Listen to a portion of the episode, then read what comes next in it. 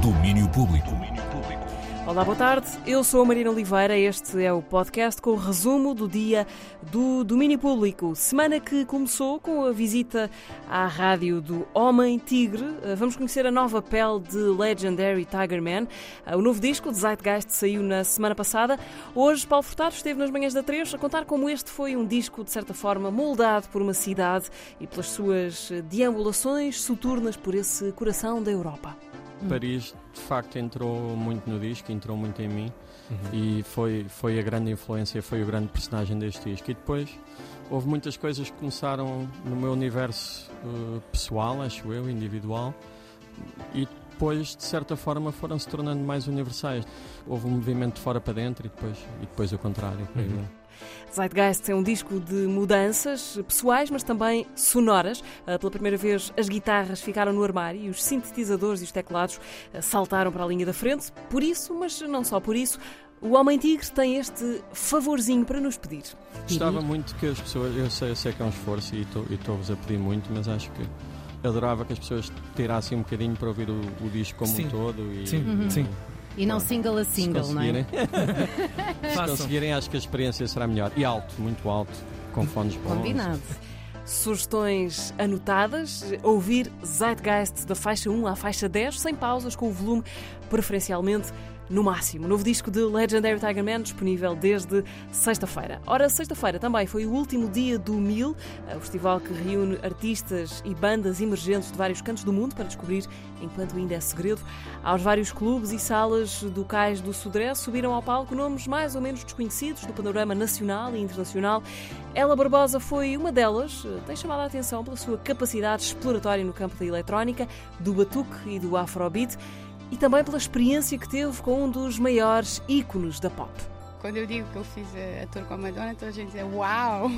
Então já é, já é de se notar, já é de se saber que realmente é uma experiência única, né? ainda mais para mim que pronto, vim de Cabo Verde. A tentar aqui na música em Lisboa né? e do nada surgiu essa oportunidade. Não foi do nada, do nada, foi através do Dino de Santiago, né? o nosso Dino. E foi uma experiência incrível, uh, aprendi muita coisa, sem dúvida principalmente disciplina, ensaiar e, enfim, umas e outras coisas. E também uh, tive a explorar o meu lado mais uh, performer.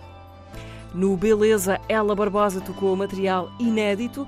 Já Papillon subiu ao palco do Music Box para mostrar Johnny Driver, um disco onde o assumir das rédeas da sua vida foi uma marca genética muito importante. Alguns no nosso crescimento vamos ter que ser nós a guiar, né? nós nascemos os bebés rebentes e somos educados e as pessoas passam-nos educação e somos guiados a perceber como estar em sociedade, como, como crescer, como ir para a escola, o que é que deves fazer, cumprir as normas depois chega uma altura meio que tu queres te desvincular desse processo e queres ter a tua própria identidade, isso é um bocadinho mais preso ao primeiro disco, queres ter a tua própria identidade, queres criar o teu próprio caminho, uh, e depois chega uma altura onde tu tens que meio que hum, assumir o volante da tua vida né? Uh, e, e, entender qual é que é a tua posição na sociedade, na tua vida, na vida das outras pessoas e como é que tu podes cada vez mais ter esse controle e assumir essa responsabilidade que vai chegar inevitavelmente com, com o teu crescimento. Né?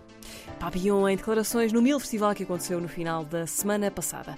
E hoje também temos a registrar um novo lançamento, a Scud Smarty, editora de Castelo Branco, lança hoje em CD duplo e streaming a compilação Super Castelo Branco Volume 2, onde se juntam juntam 37 bandas, músicos e projetos da cidade.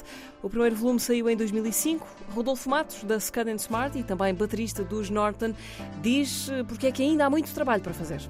O Super Castelo Branco é uma coletânea sonora da cidade que já tem uma longa história em bandas de música moderna, maioritariamente ligadas ao rock. É uma cidade com bastante oferta a nível musical, mas infelizmente isso acaba por passar um bocadinho despercebido ao resto do país e muitas vezes até muitas pessoas da própria cidade. Mas aqui estamos para tentar mudar isso. Super Castelo Branco Volume 2 já se pode escutar a partir de hoje e é uma caldeirada muito diversa de estilos e géneros musicais.